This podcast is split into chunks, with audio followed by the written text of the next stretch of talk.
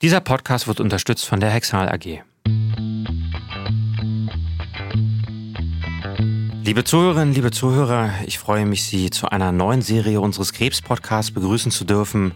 Das Thema Mammakarzinom wird uns in den nächsten Folgen beschäftigen.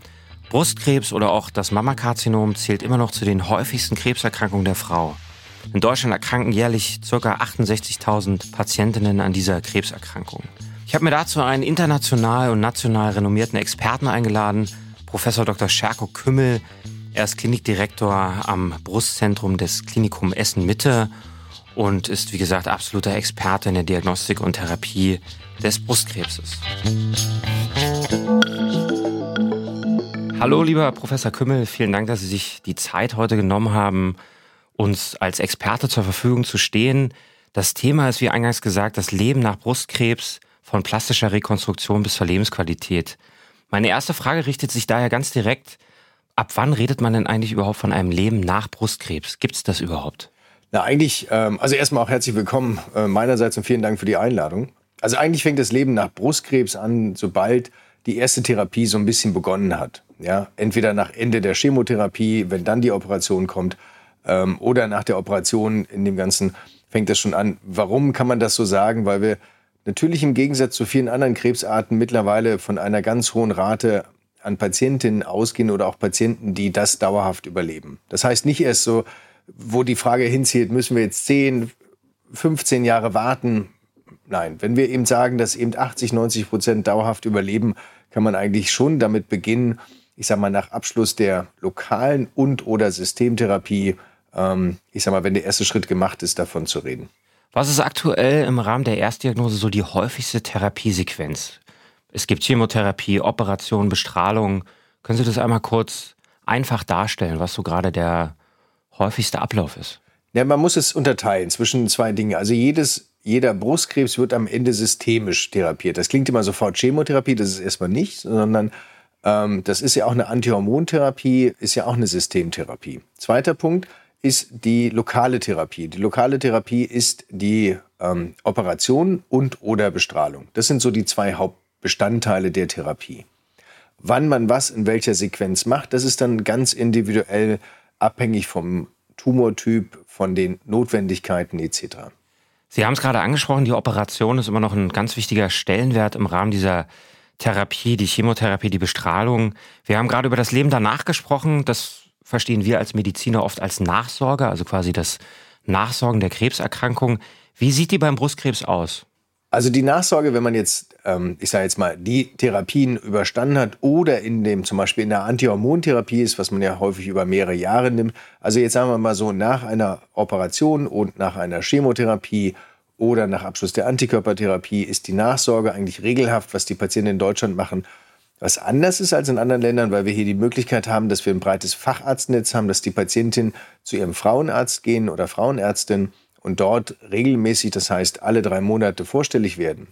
Das bedeutet nicht, dass sie alle drei Monate eine Untersuchung haben, sondern dass zum Beispiel die Rezepte erneuert werden, dass nach Nebenwirkungen oder ich sag mal, ähm, Wirkungen etc. gefragt wird, Verträglichkeiten und dass dann sozusagen, was Bestandteil ist der Nachsorge, ist die mindestens die Mammographie, wenn man sich die Literatur anschaut, was wir als Standard auch erheben, auch zusätzlich der Ultraschall.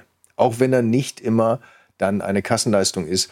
Ähm, wir gehen immer davon aus, bei uns in ich sag mal so high, hochentwickelten Brustzentren von der Datenlage und hier zeigt auch der Ultraschall in der Nachsorge ähm, einen Effekt für die Patientin. Das sind die bestimmenden Faktoren. Dann geht es natürlich weiter immer in die Frage, was ist denn mit CTs oder also regelmäßige Untersuchung von Lunge, ähm, Bauchsystem, das heißt Leber, Situationen, Knochen. Dafür gibt es derzeit keinen Anhalt, das routinemäßig durchzuführen. Wir haben gerade darüber gesprochen, dass man heute davon ausgeht, dass man einen Großteil der Patientinnen langfristig und gut behandeln kann, auch mit einer sehr hohen Heilungschance. Die Vielzahl an Therapien hat ja aber doch gewisse Nebenwirkungen und können die Lebensqualität sehr stark zum Teil beeinträchtigen. Was glauben Sie, haben selbst heute die modernen Therapieformen, haben die noch so einen so einen starken Einfluss auf die Lebensqualität für das Leben danach? Also teilweise vergleichsweise ja, aber im Verhältnis dazu muss man ja einfach mal die Geschichte sich anschauen. Wir sind mittlerweile auch mit federführenden Studien, die wir in Deutschland gemacht haben, ähm, ich sage mal, gerade über die Westdeutsche Studiengruppe haben wir mittlerweile fast 30, 40 Prozent der Patientinnen, die sonst eine Chemotherapie mal so bekommen hätten als Empfehlung, können wir mit modernen, ich sage mal, Algorithmen oder, ich mhm. mal, pathologischen Bestimmungen bestimmter Risiko- und Prognosefaktoren davor bewahren, dass sie eine Chemotherapie benötigen. Das ist erstmal ein wichtiger Punkt. Ähm, das heißt, die haben mindestens die Patientin das gleiche Überleben, wenn sie diese Therapie nicht machen, sondern nur zum Beispiel als Systemtherapie, die Antihormontherapie, dann Operation ähm, und oder Bestrahlung, was dazu kommt. Das heißt, die Aggressivität der Therapien, wenn man das einfach ausdrücken kann, ist weniger geworden und dadurch weniger belastend. Ja, es wird halt immer individualisierter und wenn man das als großes, ich sag mal, als Gesamtstück, wenn man 100 Patienten nimmt, kann man heute 20, 30 Patienten bis 40 teilweise in Abhängigkeit ähm, der Ergebnisse kann man ähm, ermitteln, dass sie zum Beispiel keine Chemotherapie bei bestimmten Konstellationen des Tumors äh, benötigen. Das ist ein Riesenfortschritt. Aber, und das klingt natürlich an, es gibt eben Patienten, wo man die Chemotherapie nicht vermeiden kann. Und dann gibt es eine geringe Anzahl von Patientinnen, wo man mittlerweile, also wir haben jetzt einerseits, was wir gerade erörtert haben, diese Deeskalation, also in der Situation, mhm. wo haben wir eine Eskalation, also wo wird mehr Therapie zum Beispiel eingesetzt als früher. Das sind zum Beispiel Patientinnen, die einen aggressiven Brustkrebs haben, wie zum Beispiel, das klingt so triple negativ, wo die Rezeptoren nicht ausgebildet sind.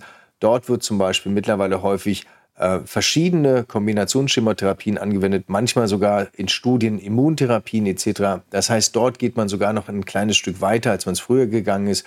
Ähm, aber insgesamt sind die Therapien heute ambulant durchführbar. Also auch diese Schreckensgespenst, die Patienten sind die ganze Zeit im Krankenhaus, übergeben sich die ganze Zeit, ist es nicht. Das sind alles ähm, ambulant durchführbare Therapien, wo natürlich das ein oder andere Mal die Patientin dann, wenn es zu Fieber kommt oder anderen Nebenwirkungen, dann mal Passagier im Krankenhaus sind. So muss man das verstehen. Das heißt, die Verträglichkeit und gerade auch das Nebenwirkungsmanagement hat sich auch so stark verbessert, dass die Therapien eigentlich sehr gut verträglich sind für Patientinnen. Genau. Und ich höre ja da auch so ein bisschen raus, dass die Therapien auch sehr zugeschnitten mittlerweile sind. Sie sagten gerade, dieser bestimmte triple-negative Brustkrebs wird immer anders behandelt. Das heißt, es wird versucht, so personalisiert wie möglich diese Therapie anzupassen. Genau, wir haben immer mehr Daten, selbst mit ein wenigen Markern herauszufinden, wovon die Patientin sozusagen dann profitiert. Also braucht sie eine Chemotherapie, braucht sie nicht. Das eine hatten wir jetzt gerade triple negativ. Es gibt das zweite, wo man jetzt einmal sagt, ist man da auch wieder eskalierend ähm, das ist dieses, dieser HER2-Neu, äh, ich sag mal, überexprimierende Tumortyp. Also an den Tumorzellen mehr dieser HER2-Neu-Rezeptor. Klingt jetzt wild, aber ist einfach so eine Bezeichnung.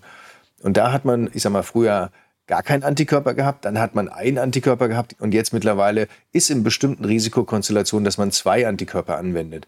Wenn man sich jetzt anguckt mit der Kombination mit der Chemotherapie, was hat das an Nebenwirkungen? Zum Beispiel dieser zweite Antikörper, äh, dieses zum Beispiel Pertuzumab hat zusätzlich für die Patientin fast kaum spürbarer, für die meisten kaum eine zusätzliche Nebenwirkung. Aber Effektivität ist deutlich höher.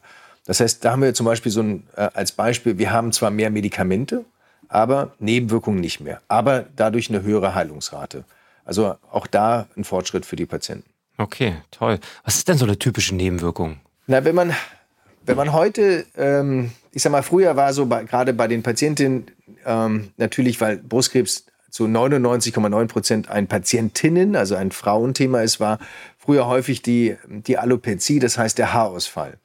Das heißt, fast alle Therapien, die wir anwenden, wenn die Chemotherapie vonnöten ist, führt dazu, dass ein Haarausfall so eklatant ist, dass man zum Beispiel zu einem Haarersatz greifen muss.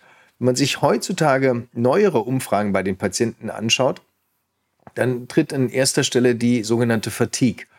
Das ist jetzt unter Corona immer wieder sozusagen aufgetreten, mhm. ähm, in der Situation, ja. dass darüber gesprochen wird. Aber in der, ich sag mal, Onkologie kennen wir schon lange, das heißt eine Erschöpfung, die nicht an Blutbildveränderungen, das heißt, dass eine Blutarmut vorliegt oder sonst was erklärbar ist, sondern einfach, ähm, ich sag mal, eine Erschöpfung, die durch die Therapien hervorgerufen wird. Tritt mittlerweile mehr in den Vordergrund, was aber wiederum verdeutlicht, die Patienten sind nicht so wie früher im Krankenhaus, sondern sie sind ambulant, sie gehen ihrem normalen Leben nach. Viele gehen auch arbeiten darunter und merken dann natürlich die Erschöpfung, das heißt, dass man schon von den Therapien etwas mitgenommen ist, stärker als das andere. Das zweite, was da reinspielt, ist das sogenannte Scalp Cooling. Ne? Scalp, also äh, vom Englischen abgeleitet. Wir kennen es ja sozusagen aus dem Der Kopf. Genau, die Indianer, da können wir es uns immer merken, sozusagen aus den Indianerfilmen etc. Das heißt, dass wir den Haarschopf sozusagen mittlerweile computergestützt kühlen und durch diese Kühlsysteme äh, eine Reihe von Patienten, so 60, abhängig der Therapien, 60 bis 80 Prozent der Patienten davor bewahren können, ähm, einen Haarersatz zu nehmen. Jetzt klingt jeder, das will ich unbedingt, ja, muss man trotzdem mhm. sagen. Es gibt auch ein paar Patienten, die sagen, das ist mir einfach dieses Kühlen des Kopfes über längere Zeit, ist mir zu kalt, zu aufwendig und sonst irgendwas. Ähm, ich nehme zum Beispiel lieber die, den Perückenersatz in Kauf. Also das sind so verschiedene Facetten. Das sind Sachen, die man heute mit moderner Medizin auch, ich sag mal, in, ähm, ich sag mal, mitregeln konnte.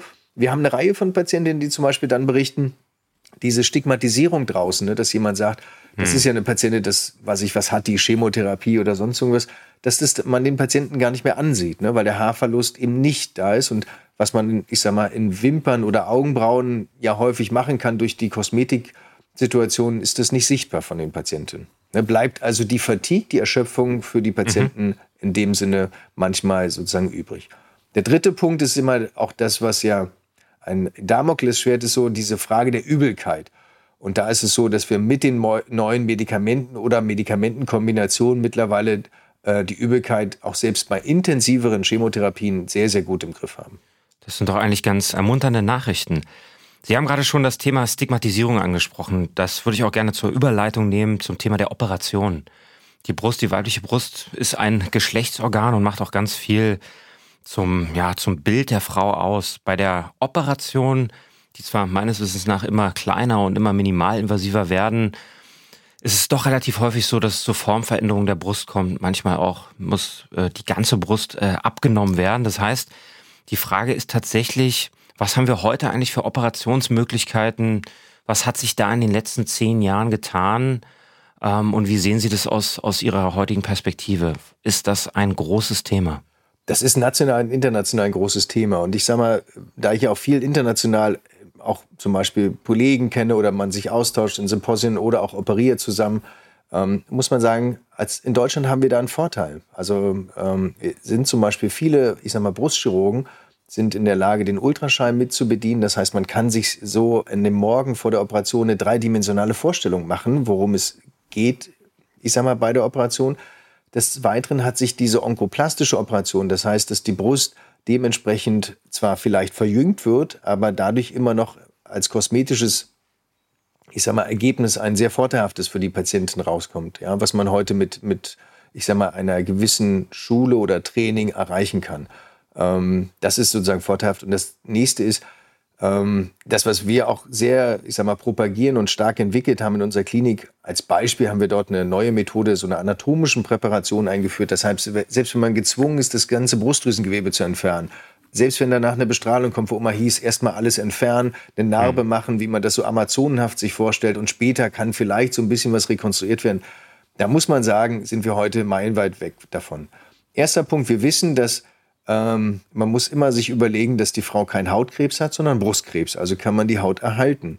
Und wenn das in geübter Hand passiert, ist es häufig so, dass die Patientinnen dort kaum Nachteile haben. Das heißt, selbst bei Entfernung des gesamten Drüsengewebes kann man das zum Beispiel mit einem Implantat in Form einer sofortigen, gleichzeitigen Rekonstruktion ersetzen. Das heißt, die Patientin wacht auch wieder mit einer Brust auf. Das sind wichtige Meilensteine, finde ich. Und das schafft man bei über 98 Prozent der Patientinnen. Also, dass diese Patient, dass das für die Patientin auch in Form der Operation gewährleistet werden kann. Das wollte ich gerade nachfragen, wie oft das so ist. Das ist ja 98 Prozent quasi immer. Das heißt, Sie machen das auch so, während der Operation des eigentlichen Krebses wird auch schon versucht, ein kosmetisch entsprechendes Ergebnis zu schaffen und möglichst, dass man das alles in einer Sitzung sozusagen ähm, operieren kann. Habe ich das richtig verstanden? Ja, sollte man. Das heißt, es sollte nichts ungedeckt lassen und ich sage mal, irgendwelche Situationen von, das regelt der Bluterguss oder sonst irgendwas, wird immer nachteilig für die Patientin sein. Man sollte, ich sage mal, bei der Operation Entfernung und Belastung des Drüsengewebes genauso die Brust rekonstruieren. Ähm, das heißt nicht mit Implantat, sondern eben zum Beispiel gesundes Gewebe in den Defekt sozusagen hineinbegeben etc., die Haut darüber liften, das ästhetische Gesamtbild sich angucken, dass es eine Symmetrie ergibt etc. Genauso bei der Entfernung ähm, einfach die, die Facetten dort beherrschen, dass die Patientin, so sie es wünscht, mit einer Brust wieder aufwachen kann. Das ist heutzutage in den allermeisten Fällen möglich. Angenommen, eine Patientin hört gerade zu und hat diese Möglichkeit der OP vielleicht nicht unbedingt erfahren, ist vielleicht an einem anderen Zentrum operiert worden. Was ist denn so ein Zeitraum, wo man vielleicht nach einer Therapie, Chemotherapie, Bestrahlung oder auch Erstoperation nochmal dieses plastisch-rekonstruktive angehen kann? Also ich sage jetzt mal, wenn man da deutlich, also wenn eine Patientin, was immer mal sein kann, egal, ein, ein deutliches kosmetisches Defizit verspürt, dann ist es so und sie hat es jetzt ganz akut, dann sollte sie sich möglichst ähm, an ein Zentrum wenden, wo sehr häufig operiert wird und das vor der Bestrahlung, so sie das Zeitfenster noch hat. Ne? Weil die Bestrahlung eine Veränderung des, des Gewebes, des Weichteilmantels, des Hautmantels hervorruft, was danach häufig Rekonstruktion erschwert oder sogar teilweise gar unmöglich macht.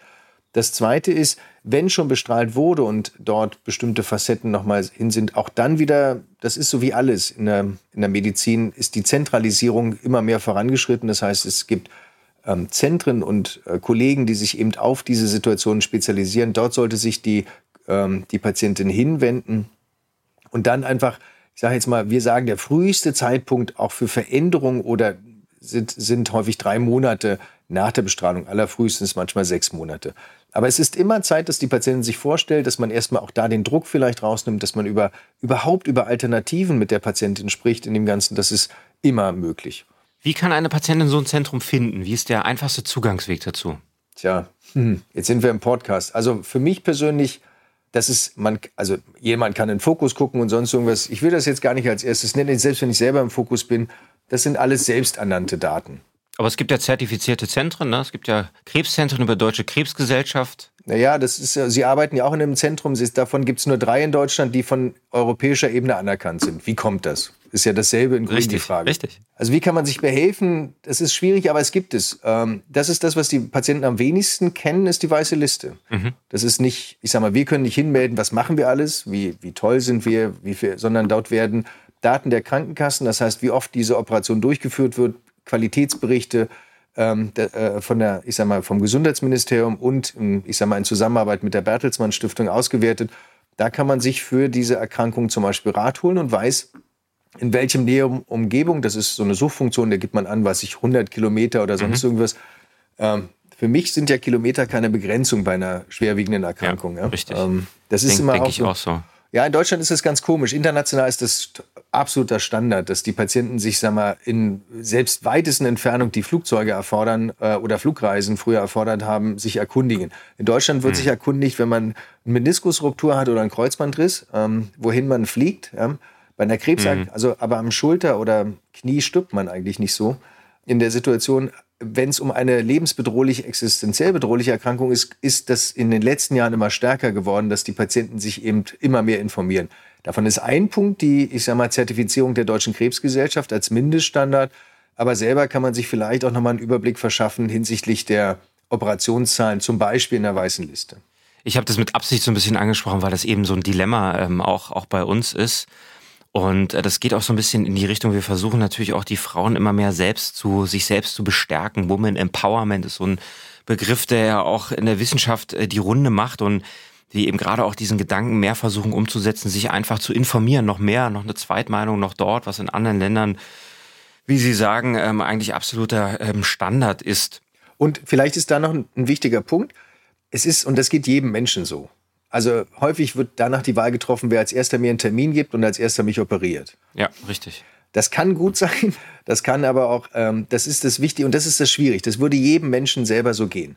Sich selbst da zurückzunehmen und vielleicht dann sich die Zweitmeinung zu holen oder auch zu wissen und das zu transportieren, dass 99,9 Prozent dieser, ich sag mal, Frauenkrebserkrankungen, worüber wir jetzt reden, Brustkrebs oder auch andere Situationen, keine Akutoperation am nächsten Tag oder in 72 Stunden oder in einer Woche erfordern, sondern manchmal das, ich sag mal, differenzierte Überlegen, das Raussuchen von high-end spezialisierten Situationen ähm, etc. hat einen weitaus größeren Effekt als die morgige Operation. Warum das immer noch so passiert, ist natürlich dem Drang, den jeder Mensch hat. Ich schneide da, das da raus und dann bin ich's los. Ähm, das ist, das ist ganz normal. Aber das ist in, in Krebssituationen meistens nicht der beste Ratgeber. Da sprechen Sie mir quasi aus der Seele, weil das ist genau der Punkt. Die Hektik, die man da ganz oft sieht und verspürt, die ist einfach nicht notwendig. Ganz im Gegenteil, je, so schwer die Diagnose in dem Moment auch ist, ähm, soll, soll man die Sache eigentlich nochmal entschleunigen. Die plastisch-rekonstruktiven Operationen haben ja manchmal auch so ein bisschen, so habe ich das zumindest auch in manchen Foren gelesen, so einen Touch von Kosmetik oder auch die Angst vor der Verschlechterung einer Prognose. Können Sie das vielleicht nochmal noch mal klarstellen, dass man sagt, gut, wenn da jetzt nochmal dran rumgeschnitten wird und dann muss ich wieder operiert werden und dann äh, ist das onkologisch überhaupt sicher? Also erstens, was wir an, an Daten haben, und ich glaube, ich kenne keinen Kollegen, der jetzt sagt, ich mache es ein bisschen schöner, dafür lasse ich ein bisschen mehr Risiko. Das ist glaube ich, bei keinem, der, der Krebs operiert, irgendwie im Gedankengang vorhanden. Das, da ist man relativ sicher. Zweiter Punkt ist, was wir wissen, ist, wenn man R0 resiziert hat, das heißt, der Tumor ist komplett entfernt, dann ist es genauso sicher, ob der 1 cm, 5 cm drumherum freies Gewebe hat, das ist genauso sicher. Ob man die Brustwarze belässt, den Hautmantel, wenn alles frei ist, äh, ist genauso sicher, als wenn man der Meinung ist, man nimmt noch Brustmuskel und sämtliche Haut weg. Hm. Das heißt, das haben wir alle gelernt äh, äh, ich sag mal, es gibt einen klassischen Satz, no ink on tumor. Das heißt, wenn eine Zelle darum benetzt ist und die ist gesund, hat es das gleiche, die gleiche Prognose für die Patientin. Man kann durch eine noch radikalere Operation nichts verbessern. Von daher kann man diese Sorge den Patienten nehmen. Und dann muss man auch, äh, weil natürlich auch Patienten, das haben wir jeden Tag, dass Patienten sagen, nehmen Sie alles weg, weil man natürlich in dieser angstbetonten, existenziell bedrohlichen Situation sind. Ne? Familie ist im Hintergrund, Kinder, Schule, etc. Tausend Dinge, wo die Patientin auch zu Recht sagt, erstmal, ich muss das alles weghaben und dann ist es vorbei. Das stimmt nicht. Die Patienten wirklich, und das ist manchmal mehrere Gespräche, sie, sie dahin zu führen, dass die Medizin ist in meinen Augen immer erfolgreich, wenn man das, die Indikation richtig stellt. Ja, wenn man sagt, das ist notwendig und das muss man machen. Wenn man dann mehr macht, hat man mehr Komplikationen etc. Äh, und es ist prognostisch für die Patientin nicht bedeutsam. Und dann kommt der dritte Punkt, natürlich so ein bisschen die Erfahrung und auch die geübte Hand dazu, wenn man eben 80, 90 Prozent des, der Patientin erreichen kann, dass die dauerhaft davon nicht betroffen sind, dann ist in dem Moment die Angst, äh, ich sag mal, federführend. In fünf oder in zwei, drei Jahren, wenn gemerkt wird, dass diese Krankung äh, überstanden ist oder dass vielfach die Angst sich äh, setzt, ist natürlich, und da haben Sie vollkommen recht, das Körperbild für eine Frau egal wie, eine ganz situ äh, sensible Situation. Und das ist altersunabhängig. Vor, morgens vor dem Spiegel stehen und sich anzuschauen. Und das muss man, ich finde, heute schon, weil wir das Wissen in den Operationen mit einplanen, dass man dort die Patientin adäquat behandelt. Vielen, vielen Dank für diese klaren Statements und Worte. Zum Schluss ähm, noch eine persönliche Frage. Ich darf es den Zuhörern sagen, wir sind über Zoom verbunden und der Professor Kümmel sitzt in grüner OP-Kleidung digital vor mir. Das heißt, ich schließe da draus, Sie sind quasi frisch aus dem OP. Was sind denn Ihre persönlichen Kraftressourcen, diesen Aufwand Tag ein, Tag aus zu betreiben und wo ziehen Sie Ihre eigene Kraft her? Also früher habe ich immer gesagt, meine Familie, das ist auch korrekt. Äh, das bleibt immer so. Mittlerweile ist es sozusagen an erster Stelle natürlich die Familie und auch mein Team. So, also mein Team klingt immer schwierig. Wir sind mittlerweile ein Team, wo ich immer sage, World Best ähm, in, in der Situation. ja, das ist, ähm, was sich durch diesen Impetus, sich nur um diese einzelne Sache zu kümmern, dadurch so spezialisiert zu werden. Und wenn sich dann über die Jahre hinweg dort Kollegen zusammenfinden, die den, die den gleichen Spirit haben, ähm, dann macht es einfach Spaß, so zu arbeiten. Das ist am Ende, sehen Sie das ja auch bei sich wahrscheinlich im Zentrum, wenn man halt den ganzen Tag ähm, immer mehr Kollegen zusammenkommen, die, die eins versuchen, immer noch ein Prozent ja. besser zu werden in der Situation äh, und den Blick dafür bewahrt haben, sich international zu benchmarken und das dann klappt, wenn man das sozusagen schafft, mit objektiver Brille, dann ist das, ähm, was, das, daher nimmt man die Kraft, egal ob es abends 20 Uhr ist, morgens um 6 etc. Das ist sozusagen, was man dann schaffen kann. Und wenn, da geht es gar nicht um wie viel Dankeschön oder sonst irgendwas. Das sieht man schon in, in den Augen der Patientin oder in vielen anderen Situationen. Das ist eigentlich das, was ähm, am Ende, ich sag mal, dabei rausspringt. Wenn man sich das, in vielen wird ja häufig das werden ja Dinge in Geld übersetzt. Das ist in Geld nicht zu übersetzen. Deswegen bekommen die Ärzte auch meistens weniger. Ach, das ist der Grund, jetzt weiß ich's. Es gibt verschiedene Berufsgruppen, die dafür nicht aufstehen würden, was, was, wofür Leute hier, äh, das wissen sie selber, teilweise 14 oder mehr Stunden für die Patienten da sind. Und deswegen ist es genau das, das was man dann auch zurückgespiegelt bekommt. Das ist eine Wertschätzung ähm, äh, für diese Dinge, die man dann leistet. Ähm, das ist teilweise unbezahlbar. Vielen, vielen Dank. Ich danke Ihnen sehr für das Gespräch und freue mich auf vielleicht weitere Folgen. Vielen Dank. Sehr gerne. Weitere Informationen finden Sie wie immer in unseren Show Notes. Dieser Podcast wird unterstützt durch die Hexal AG mit Sitz in der Industriestraße 25 in 83607 Holzkirchen. Die Hexal AG ist jedoch nicht für den Inhalt des Vortrags verantwortlich. Thema und Inhalt obliegen der wissenschaftlichen Freiheit der Referenten.